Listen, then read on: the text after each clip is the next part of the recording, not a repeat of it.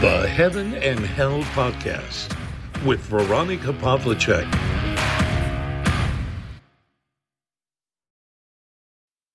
Hallo und willkommen zur Osterfolge des Heaven and Hell Podcast. Es ist Frühling, die Natur erwacht, auch wenn der Winter noch kräftige Lebenszeichen von sich gibt. Es ist die Zeit, wo alles wieder zum Leben kommt, wo sich die Knospen öffnen, die Blüten, wo alles wieder aus der Erde sprießt. Und um das ewige Leben, um die Auferstehung geht es auch beim Osterfest. Das viele vergessen, ohne Leid und ohne Tod und Sterben gibt es keine Auferstehung. Das darf nicht ausgelassen werden. Und die Leidensgeschichte Christi zeigt uns das eindrucksvoll. Erst wenn all das überwunden wird und durchlitten wird, gibt es eine Auferstehung. Viele fragen sich ja, warum lässt Gott überhaupt Leid zu? Er hat es sogar seinem eigenen Sohn auferlegt. Und das große Geheimnis darin, er hat es nicht einfach so getan, sondern er hat es für uns getan, für andere. Für mich ist das das größte Zeichen bedingungsloser Liebe und nicht vorhandenem Egoismus für andere Leiden auf sich zu nehmen. Jeder, der leidet, stellt sich diese Frage, warum das und warum ich, lies im Buch Hiob nach, was er alles durchleiden musste und wie er gehadert hat mit Gott. Es gibt viele Zitate, warum das Leiden auch einen Sinn haben soll. Ich möchte hier Viktor Frankl wieder anführen. Wenn Leben überhaupt einen Sinn hat, sagt er, muss auch Leiden einen Sinn haben. Es kommt nicht darauf an, was man leidet, sondern wie man es auf sich nimmt. Und wenn wir die Bibel lesen, die Leidensgeschichte Jesu, auch er hatte Momente, wo er das nicht wollte, wo er gesagt hat, lass bitte diesen Kelch an mir vorübergehen. In die heutige Sprache übersetzt würde das heißen, warum tust du mir das an? Und darüber nachzudenken, über dieses Warum und warum ich, das vergrößert das Leiden noch ungemein. Wenn man das aber so betrachten kann, dass das Leid überwunden werden kann, sogar der Tod überwunden werden kann und dann das ewige Leben, die ewige Freude auf uns wartet, dann lässt sich das Leid auch wesentlich leichter ertragen, als wenn man sich immer fragt, warum ich. Es ist zutiefst menschlich, nicht leiden zu wollen.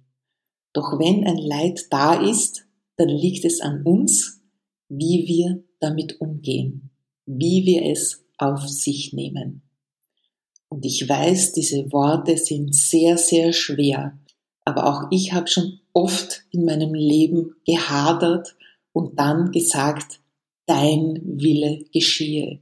Nicht so, wie ich es haben will, sondern es wird einen tieferen Sinn geben, warum dies und das jetzt gerade passiert und warum es gerade mir passiert oder den Menschen in meinem Umfeld. Ich möchte an dieser Stelle noch einmal auf das unsichtbare Leiden hinweisen. Natürlich ist es schlimm, wenn jemand oft ins Krankenhaus muss, wenn er erkennbare körperliche Leiden hat, wo es offensichtlich ist, wo man ihn auch darauf ansprechen kann, wenn man den Mut dazu hat. Es gibt aber sehr, sehr viel Unsichtbares. Und dazu zählen ja die meisten psychischen Erkrankungen, die man ja im Außen nicht wirklich sieht. Ja, ganz im Gegenteil. Ich komme ja gerade von einem Radiokongress zurück und gerade Medienmenschen, die sehr, sehr sicher sind und selbstbewusst in ihrem Außenauftritt, leiden oft an diesen seelischen Erkrankungen, die nicht sichtbar sind, Aber wenn sie von der Bühne gehen oder aus dem Studio, dann fallen sie in sich zusammen, dann sind sie depressiv, dann haben sie überhaupt keine Lebensfreude. Oder viele sind auch suchtkrank, brauchen zum Beispiel Alkohol, um ihre Leistung bringen zu können.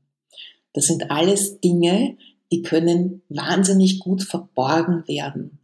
Und ich bin sehr wachsam geworden, dass gerade wenn Menschen so wie Helden wirken oder wenn man sich denkt, ah, die sind so viel erfolgreicher als ich, die haben so viel mehr erreicht, dass man da ein bisschen hinter diese glänzende Fassade schaut. Ich traue mich an mich einzumischen. Ich habe es schon öfter in diesem Podcast auch gesagt. Ich finde das wichtig. Und ich habe in meinen langen, langen Radiojahren den einen oder anderen Menschen genau auf diese Dinge angesprochen. Entweder kam Ablehnung, das kann immer passieren, jeder Mensch hat einen freien Willen und darf entscheiden, ob er darüber sprechen möchte oder gar Hilfe annehmen möchte oder nicht. Das habe ich hinzunehmen und zu akzeptieren. Es gab aber auch Menschen, die freudig die ausgestreckte Hand genommen haben und endlich die Gelegenheit genützt haben, die Maske fallen zu lassen und Klartext zu sprechen, wie es in ihrem Leben wirklich aussieht. Und das ist auch eine der Wurzeln meiner Beratungstätigkeit. Wir haben Menschen sehr viel anvertraut und ich hatte dann das Gefühl, dass ich das professionalisieren sollte, dass ich auch weiß, wie man solche Gespräche führt, nicht nur als Kollegin, nicht nur als Freundin, sondern wirklich so, dass es auch etwas bringen kann, dass es den Menschen weiterbringen kann. Schau dich einmal um, vielleicht hast ja auch du den Mut, wenn du den Verdacht hast, dass es in der Seele deines Gegenübers oder des Menschen, mit dem du zusammenarbeitest, ganz anders ausschaut, als es das Außen ja vermuten lassen möchte sprich ihn darauf an. Ich habe Tränen gesehen, ich habe Menschen zusammenbrechen sehen und ich weiß, mit wie viel Energie und Kraft sie versucht haben, die Fassade aufrecht zu erhalten. Das geht aber natürlich dann auch auf die körperliche Gesundheit. Das kann man nicht ein ganzes Leben machen.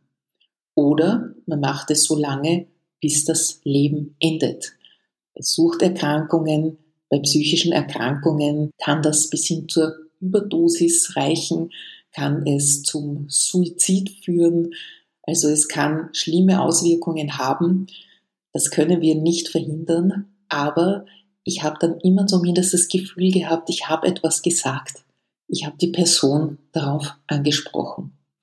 Ich habe auch die eine oder andere Flasche gefunden in den allgemeinen Bereichen von Büros etc. Und ich habe die Menschen darauf angesprochen. Manche waren sehr ablehnend, weil es ist natürlich auch sehr viel mit Scham verbunden, über so etwas zu reden. Und sie haben mich auch gebeten, niemanden davon zu erzählen. Sie fürchten, dass sie ihren Job verlieren. Auch das verstehe ich.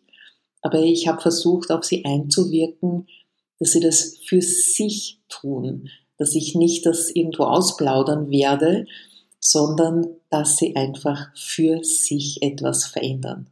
Und die meisten sind sehr bereit für Veränderung, die wollen so nicht mehr weiterleben, sie wissen allerdings nicht wie. Und seit ich die Beratung professionalisiert habe, gilt ja ohnehin die Verschwiegenheitspflicht. Da braucht ja sowieso niemand Angst haben, dass das den Raum verlässt, was sie mir anvertrauen. Die psychischen Erkrankungen, ja, das unsichtbare Leiden, das finde ich ist eines der schwersten Kreuze unserer Zeit.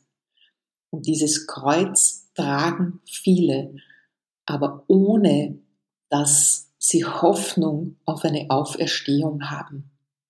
Auferstehung kann auch bedeuten, ich lege dieses Leiden ab, ich tue etwas dagegen, ich lasse mir helfen, ich lasse es mir leichter machen und erleichtern im wahrsten Sinn des Wortes.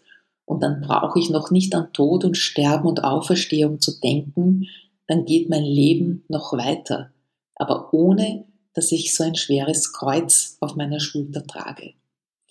Wann immer du das Gefühl hast, dass jemand Hilfe braucht, wenn du dich selbst nicht traust, dann frage jemanden, der vertraut ist mit diesen Dingen. Glaub es mir, das kann Leben retten, noch lange bevor das irdische Leben zu Ende gehen soll. Und das ist heuer meine Osterbotschaft für dich.